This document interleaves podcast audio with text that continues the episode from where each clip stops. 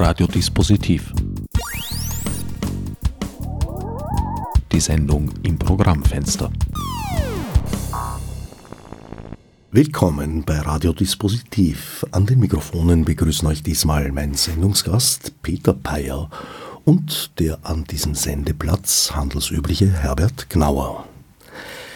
Gebirgswasser für die Stadt erschienen zum 150 Jahr Jubiläum der ersten Wiener Hochquellwasserleitung. Was das alles mit einbindet, darauf werden wir noch ausgiebig zu sprechen kommen.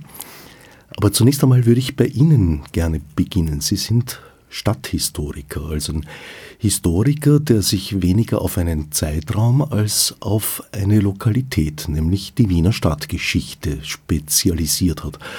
Aber zeitraummäßig wird es, nehme ich mal an, doch die eine oder andere Einschränkung geben, weil das ginge ja zurück bis in die Antike. Ja, hallo auch von meiner Seite. Äh, natürlich gibt es eine zeitliche Einschränkung. Spezialist für eh alles sozusagen, das ist, glaube ich, sind andere. Ähm, ja, mein Schwerpunkt ist 19. bis 20. Jahrhundert, Stadtgeschichte. Äh, Stadtgeschichte Wien wohl, aber ähm, ja, die Wiener Stadtgeschichte ist schon eingebettet in eine europäische Stadtgeschichte, in eine Geschichte der westlichen Stadt. Also soweit äh, traue ich mich schon, mein Gebiet auszuweiten, dass ich sage, es ist eine mitteleuropäische zumindest Stadtgeschichte äh, bei mir verankert, die sich dann immer wieder am Beispiel Wien sozusagen fokussiert oder auch irgendwie äh, konkretisiert. Im Besonderen Ihr Spezialgebiet ist die Infrastruktur, also Versorgungs- und Verkehrswege, mal grob gesprochen. Ja, wenn man hier die technische Infrastruktur meint damit, es gibt ja auch eine soziale Infrastruktur, denken wir an Gesundheitssysteme oder Bildungsinfrastruktur etc., kulturelle Infrastruktur natürlich. Äh, technische Infrastruktur wohl, äh, dazu bin ich tätig auch im Technischen Museum. Dort ist mein kuratorisches Gebiet die urbane und technische Infrastruktur. Und äh, das erscheint mir besonders interessant, auch weil es ja quasi etwas Unsichtbares ist in vielen Fällen in der Stadt. Es ist unter der Erde oder ausgelagert außerhalb oder an den Stadtrand oft. Und äh, die Geschichte dieser Infrastrukturen zu beleuchten, zum Schauen, wie sie sich verändert haben und wie sie zum Funktionieren unserer modernen Stadt beitragen. Das ist etwas, was mich äh, interessiert und fasziniert, würde ich sagen. Zu einem guten Teil kommt ja auch dazu, dass es einfach schon immer da war. Die Straßenbahn hat es schon immer gegeben, seit ich denken kann, und natürlich auch das wunderbare Wiener Hochquellwasser. Obwohl, da waren die Geschichten zu meiner Kindheit zumindest noch recht präsent, dass es sich vor dem Bau der ersten Hochquellwasserleitung um eine veritable Giftbrühe gehandelt haben dürfte, die damals hier als Wassernotgedrungen verwendet wurde. Also es war schon ein Wassernotstand und ein, äh, ein großes Bedürfnis, etwas neu äh, zu regeln und die Versorgung der Großstadt, der zu Großstadt anwachsenden Metropole Wien neu zu gestalten. Einen kleinen Rückgriff noch, wenn ich das höre, mal so äh, äh, als Historiker, immer schon da ist etwas, was ich äh, nicht so gerne höre oder wo es mir immer reißt, sagen wir es einmal so auf gut Wienerisch, weil wir als Historiker haben ja ein bisschen den Ehrgeiz, dass wir das darlegen, dass nichts immer schon war, sondern dass alles geworden ist und sich entwickelt hat. Also Entschuldigung für diese Korrektur. Nicht äh, nötig, auf genau diesen Reflex habe ich spekuliert. Ja. Also dieses Prozesshafte ist natürlich für uns spannend zum zeigen, wann hat etwas begonnen oder wann hat sich etwas weiterentwickelt oder wann hat es auch aufgehört. Und äh, im Falle des Wassers, Wasserversorgung geht natürlich weit zurück, wie Sie richtig sagen, ganz klar. Aber so diese moderne Wasserversorgungsgeschichte ebenso ähm, im 19. Jahrhundert beginnend, Mitte des 19. Jahrhunderts vielleicht, da war der Wassernotstand in Wien schon äh, sehr groß. Es war zu wenig Wasser, es war zu schlechte Qualität des Wassers. Wie wir wissen, wenn man die Zeitschriften und Zeitungen, die äh, damals schon die moderne Presse beginnt sich ja dann auch zu entwickeln, genau in dieser Zeit, durchschaut, dann findet man immer wieder Klagen darüber, wie schlecht das Wasser war, eine lauwarme Brühe, oft zu wenig Wasser und äh, dass hier etwas getan werden muss. Der öffentliche Diskurs, wie man so schön sagt, hat begonnen. Und da sind wir jetzt so Mitte um 1850, 1860 herum, dass klar wurde, hier muss etwas geändert werden, hier braucht man äh, eine neue technische Infrastruktur. Auch hygienisch war es die Zeit, dass man feststellte, dass dieses Wasser etwas mit den Seuchen zu tun haben könnte, die doch immer wieder einen namhaften Anteil an der Wiener Stadtbevölkerung dahinrafften. Unbedingt. Also das war ganz ein wesentlicher äh, Ausgangspunkt, hier etwas für die Gesundheit der Bevölkerung zu tun. Nur gesunde Untertanen sind wertvolle Untertanen, muss man vielleicht auch einmal so äh, formulieren. Jetzt aus militärisch-politischer Sicht, diese Auffassung seit der Aufklärung äh, war auch sehr wichtig. Also hier die Gesundheitsvorsorge und die Gesundheitsverhältnisse in der Großstadt zu verbessern, war entscheidend und dass hier das schlechte Wasser für die Übertragung von Krankheiten, Seuchen, Cholera, Typhus etc. verantwortlich ist. Das hat man damals schon herauszufinden begonnen und das war ganz ein wesentlicher Ansatz auch, genau. Wie kann man sich dieses Wien Mitte des 19. Jahrhunderts vorstellen? Es war eine Stadt, die wie sehr viele Großstädte oder spätere Großstädte eigentlich genau gesagt, in Europa zur damaligen Zeit in einem explosionshaften Wachstum begriffen war. Genau, es hat also um 1850 herum schon ziemlich begonnen zu expandieren. Und es war genau das Problem städtebaulich, dass die Stadt äh, in den Stadtmauern gefangen oder gefesselt, könnte man ja auch sagen, war. Also die Stadtmauern waren sowas wie ein Gefängnis. Innerhalb der Stadtmauern war es sehr dicht, äh, enorme Menschenmengen, immer mehr Menschen in dichten Häusern, Überbelag an Menschen, auch viele Tiere noch in der Stadt präsent natürlich. Und äh, erst der Abbruch dieser Stadtmauern, wie wir ja wissen, hat dann das moderne Wien ermöglicht, überhaupt Platz gemacht, um breitere Straßen anzulegen, ausreichend Ventilation auch durch die Straßen, frische Luft war auch wichtig, äh, Fließgewässer gereinigt beziehungsweise auch dann schon sehr früh kanalisiert, war auch ein wichtiger Punkt. Also die Metropole in Wien ist quasi wirklich aufgebrochen worden, dieser noch mittelalterliche Kern die Mauern entfernt, äh, breite Straßen, Boulevards, Ringstraße begonnen anzulegen und auf dieser Ringstraße, unter dieser Ringstraße etc. dann die, diese moderne technische äh, Infrastruktur auch in den anderen Straßen ebenfalls, um hier eine aufgelockerte, den westlichen Idealvorstellungen entsprechende äh, Großstadt zu formen und auch, äh, ja, so wie wir es heute kennen, noch diese gründerzeitliche Stadtlandschaft auch, die damals entstanden ist.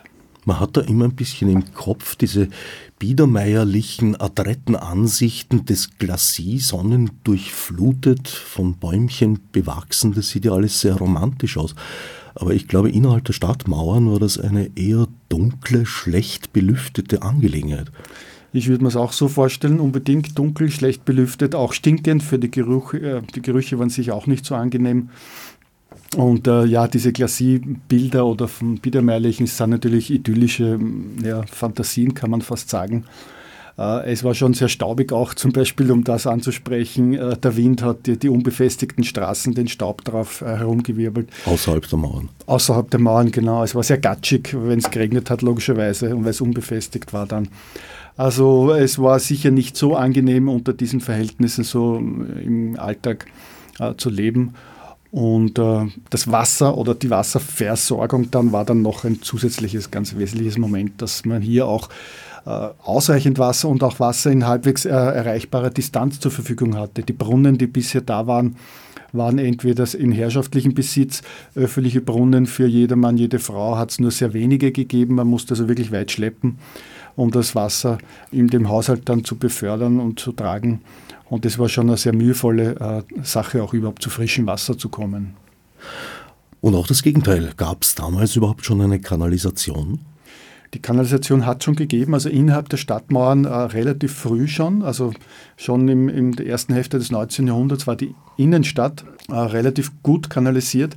Aber außerhalb, und die Stadt hat sich eben wirklich sehr stark nach äh, außerhalb verbreitet, in den Vorstädten und Vororten, war das noch absolut mangelhaft und ausbaufähig. Die berühmten Cholera-Kanäle sind dann am Wienfluss entlang ausgebaut worden, waren so die ersten großen Kanalstränge, die hier errichtet worden sind. Auch sie heißen so, weil eben die Cholera ausgebrochen ist und man versucht hat, diese Kanäle als wirksame Gegenmaßnahme zu errichten. Die wirksame Gegenmaßnahme sah so aus, dass man das Wasser logischerweise ungefiltert, ungeklärt, wusste man, konnte man ja damals noch nicht, einfach so Richtung Donau hat plätschern lassen. Genau, nicht in die oberflächlichen äh, Gerinnen, wie es so heißt, also nicht im Oberflächenwasser, Wienfluss, sondern unter die Erde verlegen und dann über den entlang des Wienflusses in den Donaukanal und über den Donaukanal in die Donau entsorgen. Äh, es war der Beginn des modernen Kanalnetzes. Also wie gesagt, in der Innenstadt schon relativ früh ein ausgebautes Netz, aber das ist sukzessive gewachsen, sowie eben dann auch das oberirdische Wasserversorgungsnetz entstanden ist. Ein zweites Klischee ist, dass man sich äh, Städte zu diesem Zeitpunkt ruhiger und leiser gerne vorstellt. Auch das eine Idylle, in der wir der PR-Arbeit des Biedermeiers gehörig auf den Leim gehen.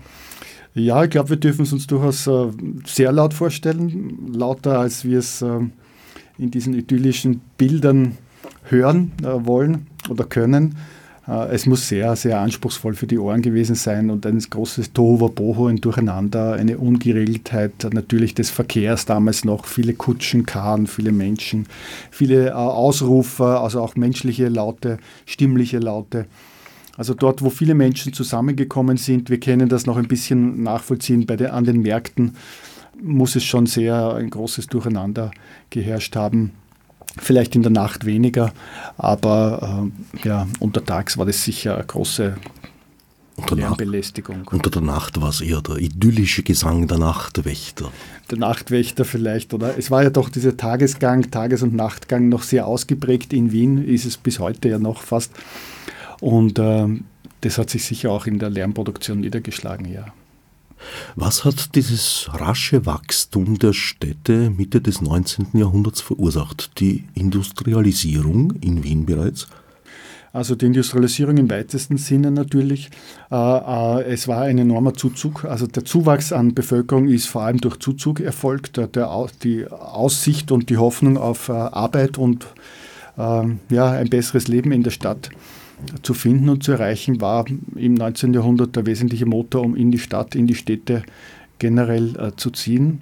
Auch gewisse Freiheiten, die es in der Stadt gegeben hat und die am Land nicht äh, vorhanden waren. Es kommt ja dann auch die Toleranzfreiheit und äh, die Religionsfreiheit mit ins Spiel, also auch ein starker jüdischer Zuzug, wie wir wissen, an Wien, äh, wie in anderen Großstädten auch, Wien speziell Mitteleuropa. Und äh, ja, auf ein besseres Leben kann man etwa vereinfacht sagen, natürlich. Und auf auch Verhältnisse und durchaus, äh, da sind wir wieder bei der Infrastruktur, auf Versorgungen, auf äh, Infrastrukturen, die es im, in vielen Fällen an Land nicht gegeben hat, weil ja mit dieser Verdichtung der Stadt ja auch die Innovationskraft gestiegen ist und äh, die vielen Menschen, vereinfacht gesagt, haben auch ihre Ideen, ihre äh, Kreativität äh, mit eingebracht und letztlich mit dazu beigetragen, dass äh, sowas wie äh, technische, äh, auch soziale, kulturelle Aufwärtsentwicklung oder Differenzierung, Verbesserung, muss man vielleicht gar nicht werten sein, aber eine große Differenzierung entstanden ist. Und das hat schon eine enorme Magnetwirkung und Anziehungskraft für viele gehabt. Ja. Es war auch eine Zeit, in der sich das Bürgertum bereits etabliert hatte, dem Adel gegenüber und ein Machtzuwachs feststellbar ist. Aber wie kann man sich das politisch ungefähr vorstellen? Also Wien war die Hauptstadt dieses doch imposanten Kaiserreiches.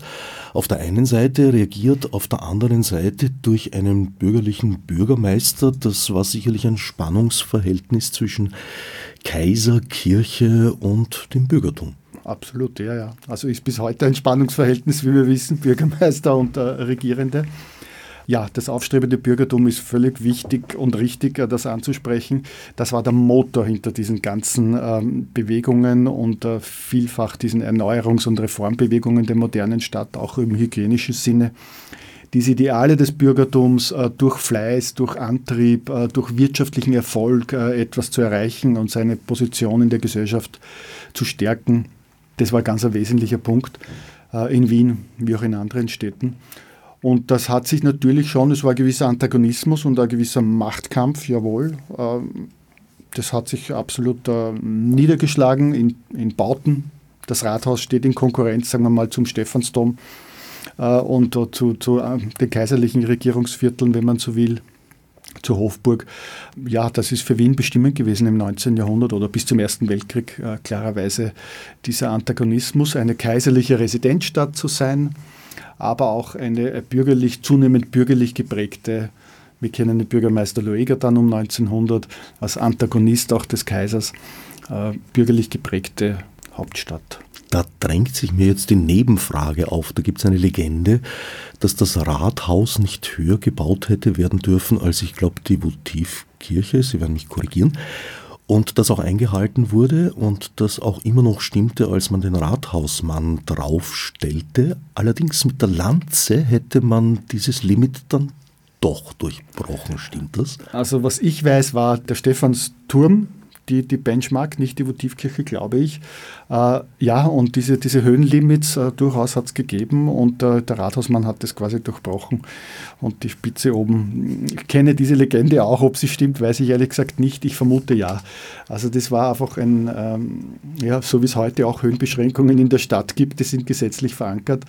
Damals glaube ich nicht, dass es gesetzlich verankert war, aber es war klar, äh, etwas Höheres als den Stephansdom gibt es nicht in der Stadt. Das war eine soziale Frage, eine Prestigefrage, wenn man so will. Und äh, das zu unterlaufen oder zu respektieren. Auch für das Hochhaus in der Herrengasse, das haben wir jetzt in einer ganz anderen Zeit, in den 30er Jahren, gilt im Übrigen das Gleiche. Es ist ja das Hochhaus nicht sehr zu erkennen. Wenn wir heute in die Herrengasse schauen, merkt man es ja fast nicht. Aber äh, da hat es natürlich auch klare Limits gegeben, wie hoch das gebaut werden darf und wie das in Konkurrenz zu den Nachbarn Häusern in der Innenstadt steht. In der Innenstadt ist der Stephansdom der Kaiser sozusagen oder das unumschränkte äh, höchste Gebäude, klar. Also eine Art spitzbübischer Machtdemonstration dem Kaiser gegenüber. Genau. Das war allerdings um einiges, äh, naja doch, Friedrich Schmidt, wann war das ungefähr, der Rathausbau? Das haben wir in den 1870er Jahren dann, ja, also Ringstraßenzeit dann richtig schon. Äh, Etwas später. So, ja. Wir sind jetzt noch Mitte des 19. Jahrhunderts. Man hat gerade festgestellt, die Stadt wächst. Wir müssen sie versorgen. Wir müssen ihr Wasser geben. Und dann folgte mal so ungefähr, wie in Wien heute noch üblich, äh, zehn Jahre Streiterei, wie das dann am besten zu bewerkstelligen sei. Daraufhin gab es, glaube ich, einen politischen Entschluss, nämlich ja, wir wollen Hochquellwasser und man hat eine Ausschreibung gemacht für Projekte in diesem Zusammenhang. Es hat nur ein bisschen anders ausgeschaut. Also die Teilnehmer an dieser Ausschreibung haben sich an diese Vorgabe, glaube ich, nicht so unbedingt gehalten. Ja, nicht alle. Also manche haben sich daran gehalten, manche nicht. Es, so wie es heute auch ist, genau, schöner Vergleich zu heute. Es war der Versuch, hier die, die besten Ideen oder die, ja, die Varianten, die Möglichkeiten überhaupt auszuloten und vielleicht auch äh, utopisches Denken oder unrealistisches Denken auch zuzulassen. Äh, und äh, sehr viele wirklich realisierbare Varianten hat es ja nicht gegeben. Also entweder aus, aus der Donau das Wasser zu nehmen oder dem Donaukanal, der dann auch schon entstanden ist, jedenfalls im Donau in Verbindung aus dem Tiefquellen, also südlich von Wien, Grundwasser zu nehmen, Fischer Dagnitz, also Wiener Neustädter Gegend, Wiener Becken oder äh, Gebirgsquellen zu nehmen. Das waren so die drei Hauptvarianten. Und die Gebirgsquellen hat man am Anfang eher beiseite gelassen, weil man dachte, das ist sowieso unrealistisch und nicht finanzierbar. Aber das ist dann mit hineingenommen worden in dieses Portfolio doch und als favorisierte Variante doch herausgekommen, weil es zwar finanziell irrsinnige äh, Herausforderung ist, aber einfach die beste Lösung und beste Garantie ist, um wirklich frisches Wasser zu bekommen und qualitativ höchstwertiges Wasser. Und diese Überzeugungsarbeit hat lange gedauert, richtig, aber letztlich äh, waren hier Argumente, sagen wir mal aus heutiger Sicht, Gott sei Dank stärker als wie andere Einflussnahmen, Lobbyingarbeit. Also es ist das passiert, was bei jedem Großprojekt. Denken Sie an den Semmering-Basistunnel, wie lange solche Projekte dauern. Oder an andere Großprojekte, muss man gar nicht diesen Ding nehmen, Donauregulierung. Also das sind ja riesige Projekte, wo man die Vorlaufzeiten von vielen Jahren natürlich mitbedenken müssen. Auch das fiel in diese Zeit. Also eine der Donauregulierungen. Genau, war ziemlich gleichzeitig, äh, wir auch in den 1870er Jahren, auch ein riesen, riesen Projekt natürlich, ja. Also es war eine Zeit, in der die Städte gezwungen waren zu reagieren auf eine veränderte Situation. Genau, und wo man versucht hat, wirklich modernes Denken, äh, modernes stadtplanerisches Denken, das sich erst entwickelt hat, äh, auf die Großstadt umzulegen, zu zähmen, die Natur zu zähmen, in den Hintergrund zu drücken, um nicht zu sagen auch un unterdrücken. Ähm, Donauregulierung ist hier ein schönes Beispiel auch dafür, wie man versucht, einen unberechenbaren Riesenstrom in geordnete Bahnen zu lenken und äh, zu zähmen, muss man sagen. und das mit den damaligen technischen äh, Hilfsmitteln zu erreichen versucht. Wobei ich sagen muss, also das, was damals die große Furcht war, immer im Frühjahr der Eisstoß, das äh, Verkeilen von Eisplatten während der Schneeschmelze, was einen Eiswasserrückstau verursacht hat, der sich dann über die Stadt ergossen hat, das ist etwas von der, von der Heftigkeit, das kann ich mir eigentlich gar nicht wirklich vorstellen. Ja, ich kann mir es auch nicht wirklich vorstellen, aber wenn man die Bilder äh, sieht, ich habe einen kleinen Artikel mal darüber geschrieben auch und ein bisschen die Geschichte des Eisstoßes, ja bis er in die 1920er Jahre dann so noch gegangen ist, äh, mir angesehen und das waren schon ganz gewaltige Erscheinungen, so richtige Eislandschaften, äh, die sich da gebildet haben. Man glaubt, man ist in, in Norwegen oder in wirklich äh, eisigen Gefilden ja, also das war so auch eine Kombination auch. Natürlich hat viele Überschwemmungen dann verursacht. Also da sind wir wieder bei der Gefährdung durch Wasser, ob jetzt das in Form von Überschwemmungen oder durch äh, Gesundheitsgefahren, die sich in, innerhalb des Wassers befinden. Also das Wasser, so wie wir es heute haben, vielleicht generell gesagt, dass es nur Wohltat verursacht und uns mehr als Wohltat oder jetzt im Klimawandel ist es eh nicht mehr so. Aber wir müssen bedenken, Wasser hat über viele Jahrhunderte Gefahr bedeutet, äh, sowohl es zu trinken als auch äh, durch Überschwemmungen. Baden, Schwimmen konnten ja sowieso äh, nicht viele Menschen in früheren Zeiten. Also unser Verhältnis zum Wasser hat sich sehr gewandelt. Ja, schon dadurch, dass nach größeren Überschwemmungen der Fluss unter Umständen ein anderes Hauptbett hatte. Ich glaube, Kaisermühlen hat mehrfach das Donauufer gewechselt auf diese mhm. Art und Weise. Mhm. Also sehr unberechenbar, sehr gefährlich. Deswegen hat man im 18. Jahrhundert eigentlich begonnen, mit, mit ersten Maßnahmen den Fluss zu bändigen. Ja, die Geschichte vom Donaukanal zum Beispiel ist eine ganz, geht viele, äh, viele Jahre, Jahrhunderte zurück, den wirklich hier einen Durchstich zu machen und zumindest diesen stadtnahen Arm, den Wiener Arm, wie er eben geheißen hat, vorher zu, zu schaffen. Ist eine lange, zum Teil erfolglose, äh, bis sie dann wirklich gegriffen hat, Geschichte. Ja. Man hatte also beschlossen, man will Hochquellwasser. Die Techniker und vor allem auch äh, die Unternehmer haben aber gesagt, na, das ist zu kompliziert, zu schwierig, zu teuer und haben wiederum versucht, Politiker auf ihre Seite zu ziehen. Also ich stelle mir das so als einen rund zehnjährigen Machtkampf im Wiener Rathaus vor. Dass er aus heutiger Sicht, kann man glaube ich ruhig sagen, gewonnen wurde von den Guten, hing vor allem mit zwei Personen zusammen. Cayetano Felder, der dann Bürgermeister wurde, und Eduard Süß, ein Geologe im Wiener Gemeinderat. Genau. Diese zwei, glaube ich, kann man schon bezeichnen als die, die Väter der Hochquellenleitung. Und äh, das Gemeinsame, das die beiden Personen eint, ist, dass sie äh, auch Wissenschaftler waren und ein Vertrauen auf die Wissenschaft, auf die moderne Wissenschaft, Technik, Naturwissenschaft in dem Sinne vor allem gehabt haben und gleichzeitig Politiker waren. Und diese Kombination, glaube ich, war mit dafür verantwortlich, dass dieses Projekt der Gebirgsleitung gewonnen hat auch beim Eduard Süß natürlich, dass er ganz andere Zeitvorstellungen hatte. Ein Geologe denkt in langen Zeiträumen, nicht kurzfristige politische äh, Visionen, sondern wirklich ganz lange. Und das war bei diesem Projekt ganz entscheidend. Und die haben sich auch persönlich gut verstanden, der Felder und der Süß. Und die haben da eine gemeinsame Basis und ein Verständnis gefunden, das letztlich der Schlüssel des Erfolgs gewesen ist, wie mir scheint und haben gemeinsame Ausflüge in die Gegend unternommen, haben das gemeinsam begutachtet, nochmal durchbesprochen. Also nicht keine Schreibtischarbeit, sondern wirklich ins Feld gefahren, die Verhältnisse im Hölltal anschauen, im Gebirge, Schneeberg, Rax, äh, vor Ort besichtigen, noch einmal äh, das Durchgehen, die Kaiserbrunnquelle, die es ja schon gegeben hat, das wesentliche Hauptquelle. Und so war das eigentlich eine, gute, äh, wie mir scheint, auch fundierte Entscheidung letztlich. Lange Vorlasszeit, das stimmt, lange Diskussionen äh, auf allen Ebenen, in den Zeitungen genauso wie im Wirtshaus und im Gemeinderat.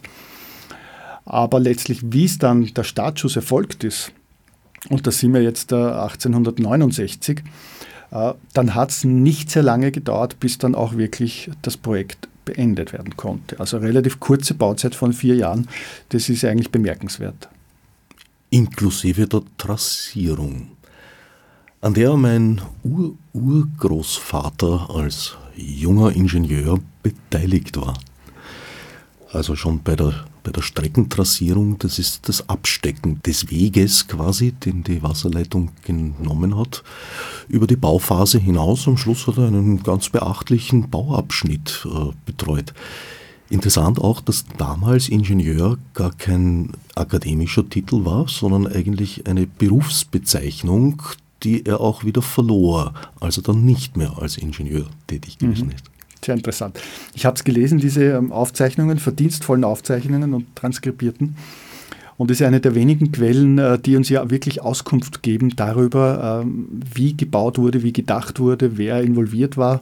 Es gibt ja hier nicht sehr viele äh, verlässliche äh, Aufzeichnungen, wie viele Menschen überhaupt hier am Bau der Wasserleitung beteiligt waren. Jetzt wirklich ganz, die ganz genauen Zahlen. Wir wissen, es waren sehr viele Italiener beschäftigt und aus Südtirol, Mineure und etc. Aber hier eine Person äh, so sprechen zu hören, wie die Verhältnisse hier wirklich waren auf der Baustelle, ich habe es sehr gerne gelesen und interessant gefunden. Und äh, ja, das belegt uns äh, diese, auch diese Akribie, glaube ich, auch die Freude. Ich glaube, er schreibt dann auch einmal, wo dann eben ein Durchstich erfolgt und die zwei Tunnels zusammenkommen, natürlich von zwei Seiten, wie man den Berg durchstoßen hat, südlich von Wien. Bei Mödling, glaube ich, war das in der Gegend dann. Äh, also sehr lebendige Schilderung, finde ich, und ein sehr spannendes Dokument äh, über diese Wasserleitung. Von der ersten Hochquellenleitung gibt es im Unterschied zur zweiten sehr wohl Fotos auch von, der, von den Bauabschnitten, aber nur eine Handvoll oder vielleicht ein Dutzend, würde ich sagen. Sollen es 20 sein, die ich kenne. Von der zweiten Hochquellenleitung, die ja 1910 dann eröffnet wurde, die ist schon wirklich systematisch durchfotografiert worden. Da ist die Entstehung wirklich minutiös dokumentiert worden. Also diese vollständige dokumentarische Arbeit ist bei der ersten noch in den Kinderschuhen gewesen, wiewohl es genug Quellen gibt, die das zumindest äh, anschaulich machen. Und äh, die genauen Pläne, äh, die, da müsste man wirklich noch einmal eine Forschungsarbeit investieren. Das habe ich persönlich nicht gemacht. Äh, die Pläne genau ausheben, äh, die müsste man auch in sehr viele Ortschroniken gehen, die Gemeinden, die in Niederösterreich involviert waren und dort schauen, welche Aufzeichnungen es dort vielleicht noch gibt. Also das wäre eine Forschungsarbeit, die zu leisten ist. Wer hat genau dort gearbeitet? Wie war der Anteil der Männer und Frauen? Es waren ja auch Frauen auf der Baustelle aktiv. Das sage ich immer wieder auch als Lehrstelle. Also diese, das wäre unbedingt wichtig auch zu erforschen. Äh, wie war hier die Rollenverteilung? Und also ist noch etwas zu tun, um diese ganz genaue, minutiöse Arbeitsaufteilung zu bewerkstelligen. Also da gibt es noch ungehobene Quellen. Sie selbst sind ja quasi im Schatten der ersten Wiener Hochquellwasserleitung aufgewachsen in Leobersdorf. Ich bin im Schatten aufgewachsen, ich habe dort gespielt unter der Hochquellenleitung, um das so zu sagen. Äh, dort, wo die Hochquellenleitung den Hochwassergraben, ist ein Seitenarm der Tristing, überquert. Äh, da habe ich halt als Kind äh, gespielt und für mich ist die Hochquellenleitung schon damals, also so mit zehn Jahren oder unter zehn Jahren, auch so ein Spielplatz gewesen, wo man aber nicht rauf durfte. Es war immer klar, auf die Hochquellenleitung zu klettern ist verboten, es ist ja auch eingezäunt etc. Also es war schon klar, das ist ein Terra Incognita und äh, da darf man sich nicht aufhalten. Das waren so meine ersten Begegnungen. Und äh, ja, damals wusste ich natürlich noch nicht, dass ich mich dann einmal beruflich mit diesem Thema beschäftigen würde. Also durchaus möglich, dass in den Archiven der einzelnen Ortschaften sich da noch Bildmaterial zum Beispiel findet? Bildmaterial glaube ich nicht, auch Archivalien glaube ich nicht, aber in einzelnen Ortschroniken vielleicht genauere Beschreibungen, wer wie gebaut hat, also welche Personen involviert waren. Es ist nicht einfach hier diese Quellen zu finden, also äh, wenn es einfach wäre, hätte ich es gemacht.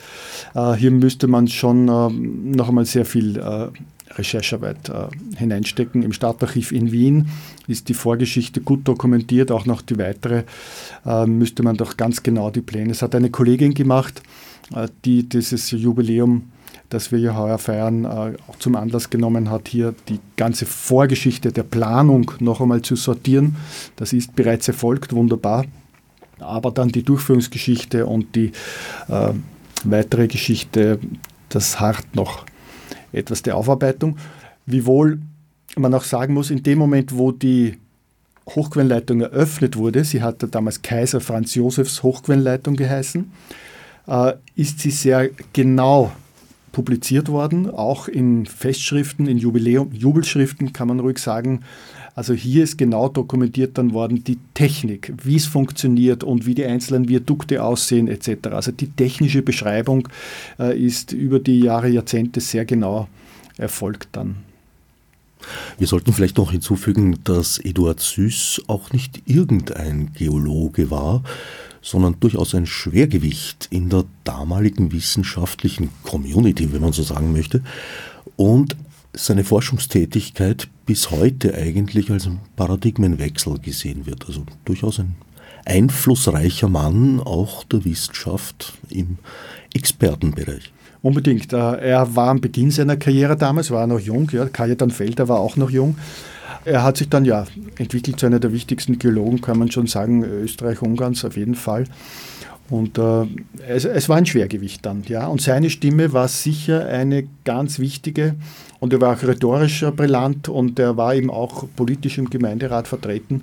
Und diese umfassende Bildung und Ausbildung, kann man sagen, war für das Projekt absolut wesentlich. Als man noch Experten in den Stadtregierungen hatte. Sowohl Kajetan Felder als auch Eduard Süß sind meines Erachtens gemessen an ihren Leistungen in der Präsenz in dieser Stadt eigentlich, äh, wie soll ich sagen, nicht sehr gut bedacht worden. Der Kajetan Felder hat gerade mal 300 Meter Straße, glaube ich, äh, wenn man davor steht, rechts des Rathauses bekommen, mhm. die Felderstraße, weiß kein Mensch, warum die so heißt. Und nach dem Süß haben es, glaube ich, eher sein Urmeer bezeichnet, als ihm selber eine Gasse gegeben oder gibt hat Nein, eine? Süß ist ein bisschen besser gegangen, ja. Äh, der Kajetan Felder hat aber schöne Memoiren geschrieben, also das muss man, der war ja wirklich wissenschaftlich voll aktiv, war ein bekannter Schmetterlingsforscher in jungen Jahren äh, und hat dann, wie er sein politisches Amt zurückgelegt hat, sich auf sein äh, schriftstellerisches Talent besonnen und lesenswerte Memoiren geschrieben, die genau diese Expansionsphase von Wien spannend abbilden.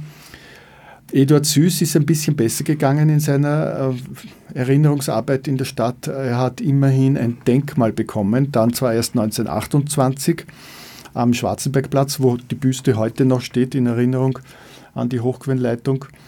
Und er hat auch eine, eine Straße bekommen und eine Gedenktafel, allerdings die Gedenktafel erst vor ein, zwei Jahren maximal, vor kurzer Zeit im zweiten Bezirk, wo er gewohnt hat. Also in jüngerer Zeit erst. Aber zumindest dieses Denkmal, diese Büste am Schwarzenbergplatz ist eine frühere Zeichensetzung. Verglichen mit der Präsenz, die einem Lueger heute noch zugebilligt wird, mit zig Denkmälern, Straßenbenennungen etc. eigentlich unverhältnismäßig gering. Allerdings hatte Luega schon so etwas wie moderne PR-Systeme entwickelt die im Wesentlichen auch auf seinem Antisemitismus beruhten. Ja, moderne PR-Systeme, ähm, bin ja nicht der Lueger-Verteidiger, aber ähm, aus stadthistorischer Sicht, moderne PR-Systeme hat es auch schon bei der Hochquellenleitung gegeben. Also das war mir auch wichtig im, im Buch herauszuarbeiten dass schon äh, sehr früh auch begonnen wurde, dieses Projekt äh, publizistisch und äh, dem Verdiensten entsprechend zu würdigen, in den damaligen Medien zu präsentieren. Das war absichtsvoll, es war, man würde heute sagen, Bildpropaganda. Also das war schon in vorläufiger Zeiten so, dass die Stadtverantwortlichen natürlich darauf äh, geschaut haben, dass das äh, unter die Menschen kommt, dass das auch international rezipiert wird. Und so war es ja auch so. Also die, die Hochquellenleitung ist in ausländischen Medien, in deutschen äh, wichtigen Zeitungen und Zeitschriften dann äh, gewürdigt worden und auch, man kann ruhig sagen, hymnisch besprochen worden, als Meisterwerk, als technischer, technisches Meisterwerk gefeiert worden. Also das ist etwas, was nicht der Löge erfunden hat, sondern was schon Politik oder zu moderner bürgerlicher Politik oder auch der Kaiser, also braucht man gar nicht, auch der Kaiser hat natürlich seine seine Jubiläen und seine, seine Feste äh, propagandistisch gefeiert oder feiern lassen, muss und man sagen. Ließ sich huldigen. Huldigen, ja. Also das ist eine alte Geschichte, klarerweise, die auch vor, den Rathaus, äh, vor der Rathauspolitik äh, nicht Halt macht und sich fortsetzt. Auch recht amüsant nachzulesen beim Ur-Ur-Opa, dass eigentlich die Vorgänge auf der politischen, auf der lokalpolitischen Ebene sich von heutigen gar nicht so sehr unterschieden haben. Auch da war ein gerüttelt Maß an Intrigen im Gange, die sehr oft mit den Sachinhalten wenig zu tun hatten. Ja, ich glaube, das macht spannend hier die, die, die, Geschichte darauf zu befragen. Intrigen, Lobbyarbeit, auch solche Dinge kann man da, glaube ich, ganz gut äh, lernen, auch wenn man sich bei so einer Projektfindung oder Durchsetzung beschäftigt, wie eigentlich die Entscheidungen, der Entscheidungsbaum äh, letztlich ausgesehen hat. Das scheint äh, ahistorisch zu sein. Eine Besonderheit beider Wiener Hochquellwasserleitungen ist die Tatsache, dass sie mit dem natürlichen Gefälle auskommen. Also es werden eigentlich gar keine Pumpen benötigt. Es gibt nun aber doch Pump- und Hebewerke. Zu welchem Behufe? Also das mit den Pumpen war sehr wichtig und das natürliche Gefälle war ein wichtiges Argument für das Projekt damals schon. Also dass man gesagt hat, dazu brauchen wir keine maschinelle technische Verstärkung, sondern es reicht äh, wirklich hier die Gesetze der Schwerkraft und der Physik. Äh, dass dann letztlich doch äh, Pumpen notwendig waren, war die Tatsache, dass die Wasserbehälter, in die ja die hm, Hochquellenleitung mündet, schon an Orten, Rosenhügel war das wichtigste Wasserreservoir aufgestellt war, wo es dann weiter abwärts ging, aber manche Stadtbereiche konnten nicht ausreichend versorgt werden von dort, weil hier das Gefälle nicht ausgereicht hat. Favoriten ist so ein Beispiel. Und in Favoriten musste man zum Beispiel nachbessern. Und hier ist ja dann auch der Wasserturm entstanden. Hier wird maschinell Wasser in die Höhe gepumpt und von der Höhe von den Wasserbehälter des Wasserturms dann runtergelassen, wieder mit der Schwerkraft und weitergeleitet. Also so Hilfskonstruktionen musste man äh, für einzelne Räume zunächst noch machen. Heute ist das nicht mehr der Fall. Heute gibt es ja mit der zweiten Hochquellenleitung und anderen äh, Erweiterungen äh, diese, dieses Problem gewissermaßen nicht mehr. Das heißt, Wien wäre im Falle eines Blackouts in der Wasserversorgung geschützt? Ja, das Blackout, also wenn ein Stromausfall wäre, das wäre nicht das große Problem äh, für Wien. Die ganz hohen Ho Hochhäuser, die natürlich damals zur Entstehungszeit noch nicht absehbar waren, äh, die brauchen sehr wohl eine maschinelle Unterstützung, dass äh, am DC-Tower etc. hinaufkommt, äh, das Wasser aber bis zum dritten, vierten Stock, das war die Vorgabe, sollte das Wasser von selbst hinaufsteigen. Und das ist ein großer Vorteil, dass man dazu eben keinen Strom braucht. Mindestens so wichtig wie die Zuleitung des Wassers ist allerdings auch die geordnete Ableitung und hier kommt das Kanalnetz ins Spiel, das eben auch in diesem Zusammenhang großteils neu geschaffen werden musste. Genau, also wir haben eigentlich drei Netze, muss man sagen. Wir haben die, äh, das Netz der Wasserversorgung eben in die Reservoirs bis zu den Reservoirs. Dann haben wir das Wasserverteilungsnetz innerhalb der Stadt, also unter der Straße. Das sind noch einmal so an die 3000 Kilometer aus heutiger, heutiger Stand, wo das Wasser eben in die einzelnen mit großen Leitungen, die sich immer weiter verkleinern, kleinere Durchschnitt äh, annehmen, zu den Häusern transportiert wird. Das musste auch einmal errichtet werden und ausgebaut werden. Dann ist die Wasserentnahme in den Wohnungen, Büros, wo auch immer. Und das Ableitungssystem ist dann das dritte System, der, die Kanalisation, die wieder genauso entsprechend sein muss und verzweigt sein muss. Es sind auch wieder an die 3000 Kilometer in Wien, wo das Wasser abgeleitet wird. Also in Wirklichkeit eine hochkomplexe äh, Geschichte, die minutiös ineinander greifen muss, damit das wirklich so funktioniert, wie es heute ist und eine Geschichte, die erst sukzessive entstanden ist, weil es ist ja nicht so gewesen, dass äh, ja, die Hochquellenleitung äh, eröffnet wurde, aufgedreht wurde und es hat alles bestens funktioniert. Es musste erst nachgebessert werden, optimiert werden, angepasst, erweitert werden und auch die nachgeregelten Systeme und Röhren äh, errichtet werden. Also eine jahrelang, jahrzehntelange, man kann sagen auch 150-jährige Erweiterungsoptimierungsgeschichte. Ganz im Gegenteil, wenn ich richtig informiert bin, war die Eröffnung sogar von einigen Pannen getrübt, über die sich der Ururoper Nobel ausgeschwiegen hat. Leider Gottes.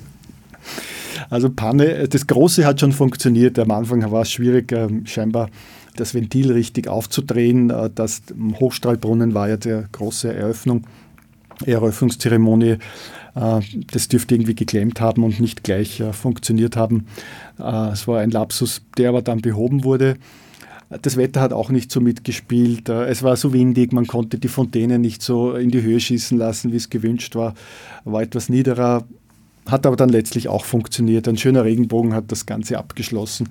So wird es in den Zeitungen dann beschrieben, dass es in Summe schon funktioniert hat. Ich habe mir das öfter so vorgestellt, also diese große Leistung, dass hier plötzlich Gebirgswasser aus ungefähr 100 Kilometer Entfernung mitten in einer Stadt zur Verfügung ist. An das haben wir uns ja heute so gewöhnt, dass wir das gar nicht mehr, mehr richtig nachvollziehen können. Aber versuchen können wir es, was das innerlich bedeutet hat, dass hier wirklich ein Quellwasser mitten in der Stadt ankommt und in einer Menge auch äh, zur Verfügung ist, dass es für viele andere zur Verfügung steht das muss schon ein unglaublich erhebender Moment gewesen sein. Gerade im Vergleich zum oft stinkenden, schmutzigen Wasser. Also Wasser, diese Qualität. Die Menge war dann oft schwierig, das hat dann nicht so hingehauen, äh, weil äh, die Quellen dann doch nicht so aus, äh, im Winter vor allem so ergiebig waren.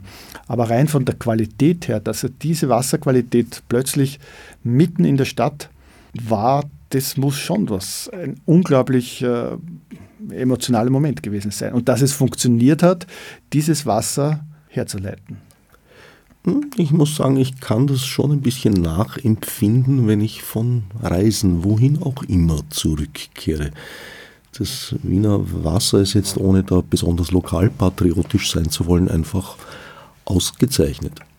Ja, ganz meine Meinung. Und äh, wenn man unsere, äh, unsere Stadt verlässt und im Vergleich mit anderen äh, zieht und sich wieder entwöhnt quasi von unserer Situation in Wien, dann wird es am ehesten greifbar, was es wirklich heißt. Wir kennen es ja auch von, ja, von den Touristen, die uns erzählen, ah, ich habe das Wasser, das kann man einfach aufdrehen und trinken. Und äh, da wird es dann wieder bewusst in der Meinung auch der anderen, in der Wahrnehmung der anderen, was das eigentlich heißt, was das für ein Luxus ist und was das für eine Leistung ist, dass das einfach funktioniert. Nämlich, also wirklich nochmal rein technisch gesprochen, dass es einfach äh, möglich ist, das anzubieten. Die Distribution war also etwas, was man nicht vergessen sollte. Bei HC Artmann die Wasserreservoirs genannt. Aber nicht nur, die Distribution ging auch weiter. Der Ur Uropa hat dann quasi seinen eigenen Job erfunden gehabt indem er sich damit beschäftigt hat, Messsysteme zu etablieren, um auch die Verrechnung des Wassers äh, zu ermöglichen. Stellt man sich jetzt heute ja eh klar vor, ist aber auch so ein Punkt. Das war damals Rocket Science noch nicht in Mangelung von Rockets, aber doch immerhin. Also es gab da einen Fall, wo im 17. Bezirk, glaube ich, ein, durch einen Rückschlag ein Wasserzähler geborsten ist und die Strömung so heftig war, dass es das Haus unterspült hatte. Das musste abgerissen und neu gebaut werden. Dass der Ur-Uroper diese Kompetenz besaß als Leiter des Amtes für Wassermessung und Verrechnung, war ein reiner Zufall. Spannend, ja diese nachgeordneten Vorrichtungen, die dann überhaupt eben den Verbrauch des Wassers gemessen haben oder dass man überhaupt etwas dafür bezahlt für dieses Wasser. Das war ja auch eine wesentliche Folgewirkung davon, dass sowohl die Privathaushalte als auch die Betriebe, Unternehmen für das Wasser bezahlen mussten. Und das kann man nur feststellen, wenn man, also wie viel zu bezahlen ist, wenn man die Menge kennt. Und dieser Einbau der Wassermesser, das müssen ja Tausende, Hunderttausende ähm, Messer gewesen sein, das einzubauen. Was das bedeutet hat und wie das vor sich gegangen ist, wunderbare Quelle. Ja, wenn man das so ein bisschen ins Gespür bekommt und was das eigentlich für eine Umrüstungsarbeit und eine Entwicklungsarbeit, weil eben dieser Widerspruch auf einer Seite ja. musste doch enormen Druck genügt werden und auf der anderen Seite wollte man aber eine Präzision haben, was ja. vorher in dieser Form gar nicht notwendig gewesen ist. Ja. Wie sah es eigentlich mit der Finanzierung aus? Also ein Teil wird, nehme ich mal an, aus der Stadtkasse finanziert worden sein, ein anderer Teil aber vermutlich auch vom Kaiser, der sich dann immerhin seine Wasserreiter erspart hat. Ja, bis dahin dieser große haben. Budgetposten waren die Wasserreiter. Er hat zumindest die Quelle hergeschenkt. Das war ein wesentlicher Punkt auch, auch wiederum für das Projekt der Gebirgsleitung sprechend, dass der Kaiser seine Quelle in Kaiserbrunn der Stadt Wien geschenkt hat. Also das war der kaiserliche Nimbus somit über diesem Projekt, ganz wesentlich eine Aura des Kaiserlichen und ein Geschenk, äh, wo man nicht Nein sagen kann quasi und dass er wirklich einen großen Impuls äh, eben dann ausgelöst hat für das Gesamtprojekt, das zu verwirklichen. Die Finanzierung war riesig, also es war das teuerste Infrastrukturprojekt äh, in der Gründerzeit, teurer auch als die Donauregulierung oder an, andere Großbauten. Heute auf heutige umgerechnet über 200 Millionen Euro, also eine riesig große Summe, die erst hereingebracht werden musste und eben auch mit Wassergebühren versucht wurde, zumindest einen Teil, das Ganze eh nicht, aber zumindest einen Teil dessen hereinzubekommen. Und dann musste man sich auch immer wieder im Gemeinderat die Finanzpläne so legen, dass genug Budget auch da ist für eine Weiterentwicklung des Netzes und den weiteren Ausbau, für Korrekturen, auch für undichte Leitungen zu befestigen etc. Also es war ab dem Moment ganz klar eine Dauerfinanzspritze und eine Dauerfinanzierung äh, notwendig, um das noch zu verbessern, das Netz, die Versorgung. Das war dann schon klar, dass das hochpreisig ist. Tatsächlich ist der gesamte Streckenverlauf beider Wasserleitungen im Wiener Gemeindebesitz. Es gab seitens der Steiermark die eine oder andere Bestrebung, uns das abspenstig zu machen, aber das ist meines Wissens immer gescheitert. Ja, das hat es mal gegeben, die Steiermark, genau. Niederösterreich, Steiermark sind die zwei betroffenen Bundesländer. Wiewohl damals, also so ein Projekt wäre heute sicherlich in der Komplexität sowieso nicht durchzuführen auch die ganzen juristischen Grundablösen etc., äh, das war ja unglaubliche, äh, diffizile Arbeit. Äh, ja, damals war das möglich, glaube ich auch, weil der Kaiser quasi seine Hand darüber gehalten hat und es war ein kaiserliches Projekt, wie es ja in dem Namen dann ausgedrückt wurde, also ein, wo der Kaiser die Obhutschaft quasi übernommen hat. Und das erleichtert das natürlich für damalige Verhältnisse sicher sehr. Äh, heute ist es eine, eine sicherlich nicht, gar nicht so einfache Balance, dass äh, durch viele niederösterreichische Gemeinden oder auch steirische Gemeinden eine Wasserleitung geht, äh, die Wiener Besitz ist und wo auch, äh, wir dürfen ja auch nicht vergessen, dass die ganzen Quellgebiete, und die, die Quellgebiete sind ja sukzessive ausgeweitet worden, immer größere äh, Grundflächen, äh, vor allem Waldflächen angekauft worden auch das müssen wir berücksichtigen, dass hier sehr viel Waldbesitz und Wasserschongebiet, wie es heute heißt, Schutzgebiet, Quellschutzgebiet dazugekommen ist. Und dass die Strecke betreut werden muss. Also abgesehen von Kriegsschäden gibt es ja auch noch Schäden, die von selbst auftreten. Hier gibt es eine weitere persönliche Verquickung. Ein Schulkollege aus Volksschultagen von mir war als Geometer in Diensten der MA31 unter anderem immer wieder damit befasst, beide Hochquellwasserleitungen nachzumessen, ob sich da etwas gesenkt hat oder ähnliches und im gegebenen Fall dann Verbesserungs- und Reparaturarbeiten einzuleiten. Spannend, ja. Also diese regelmäßige Wartung und Verbesserung habe ich selbst auch gelernt in meinen Gesprächen mit den Verantwortlichen der M31 äh, ist sehr intensiv, sehr aufwendig, sehr genau, muss auch ganz klar und minutiös dokumentiert werden. Und das ist mit, mit modernsten technischen Mitteln heute natürlich äh, klarerweise kein Problem und erfolgt auf diese Weise auch. Aber bis hin zu einer persönlichen Begehung auch die Kanäle oder die Wasserleitung ist ein Freispiegelkanal äh, werden ja auch regelmäßig geleert und von innen begangen und inspiziert mit technischen Hilfsmitteln natürlich, aber auch mit persönlicher Kontrolle richtig. Also das ist ein elaboriertes, hochentwickeltes Kontrollsystem, das hier auch deswegen natürlich ist, wie wir uns vorstellen können, weil es hier wirklich um ein Lebensmittel geht und jede kleinste Verunreinigung katastrophale Auswirkungen hätte. Stellen wir uns vor, die Kontrolle wäre nicht so minutiös und so genau und es gelangt irgendwie beeinträchtigtes, vergiftetes Wasser äh, in die Wasserleitungen. Also das darf nicht sein, klar. Was bedeutet Freispiegelkanal in dem Zusammenhang? Freispiegelkanal heißt eben dieses natürliche Gefälle ausnutzend. Es ist eigentlich ein Kanalbett, ein gemauertes Kanalbett, in dem das Wasser drinnen fließt. Und über diesem Kanalbett ist ein Gewölbe quasi und das ist es. Mehr ist es nicht. Also ein Spiegelkanal, eine Wasseroberfläche, die sich wie in einem Kanal auch bewegt und Richtung Wien fließt und das Ganze überwölbt und drüber, den Luftraum bildend. Und das ist es. Das ist manchmal äh, unter der Erde und so gar nicht sichtbar. Manchmal erkennt man eine Hügelform quasi, so eine längliche. Am schönsten ist es natürlich bei den Aquädukten äh, zu sehen, wenn Talüberquerungen notwendig sind. Dann äh, sind hier die imposanten Aquädukte. Leobersdorf eben noch einmal erwähnen. Meinen Heimatort hat immerhin das längste Aquädukt der ganzen ersten Hochquellenleitung. Oder auch Baden-Mödling, Liesing.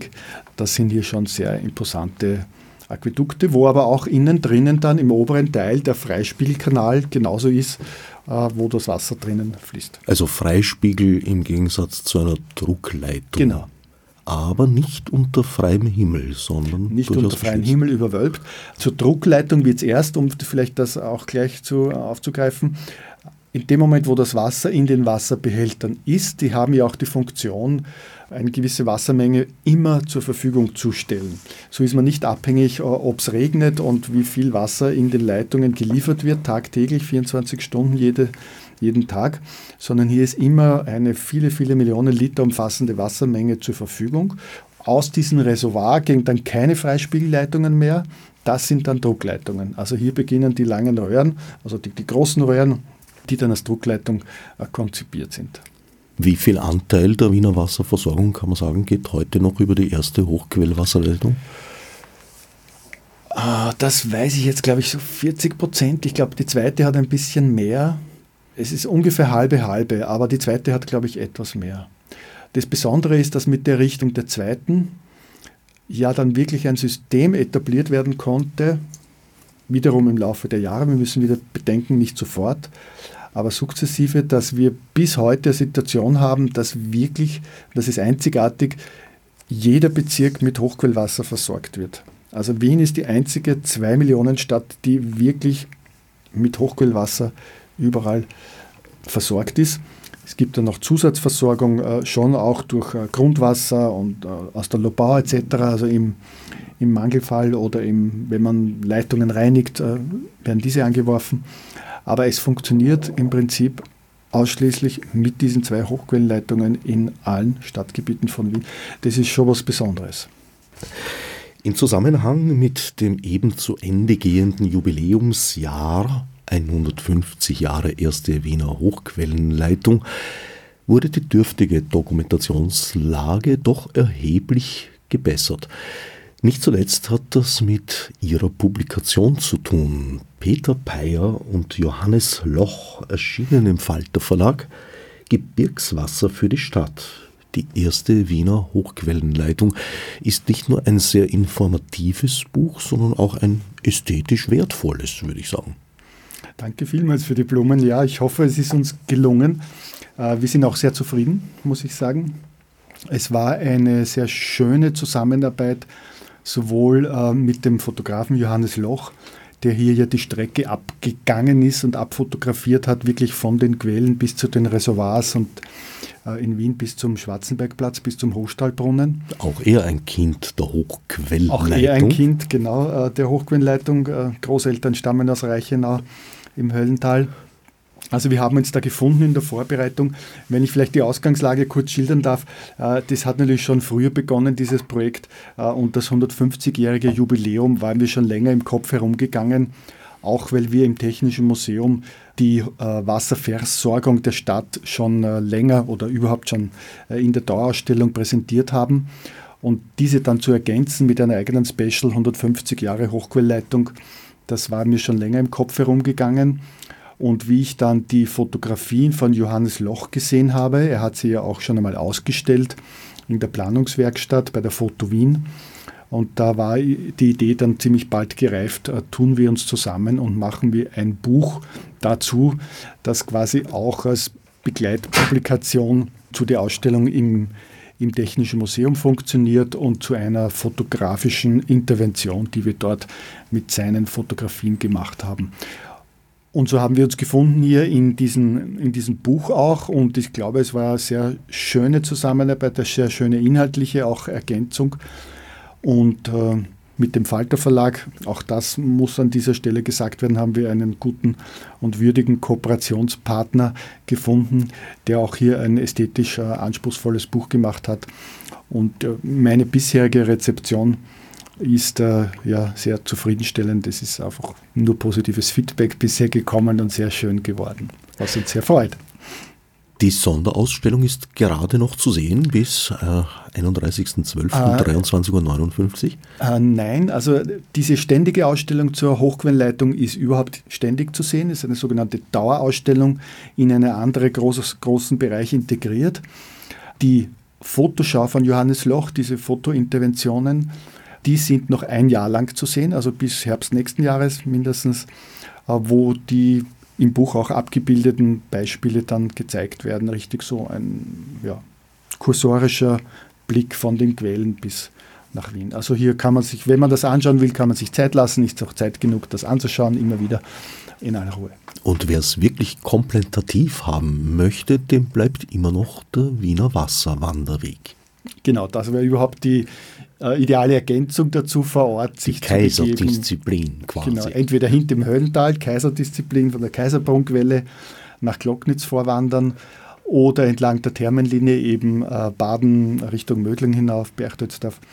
Das ist schon auch eine schöne Ergänzung, das zu äh, sehen und die Einbettung nämlich in die Landschaft, die auf den Fotografien von Johannes Loch ja auch so schön äh, dargestellt ist, wie sich diese Architektur in die Landschaft einfügt und auch ein harmonisches Bild für unsere heutigen Augen ergibt, wie auch als das einheitliche Branding dieser Bauten.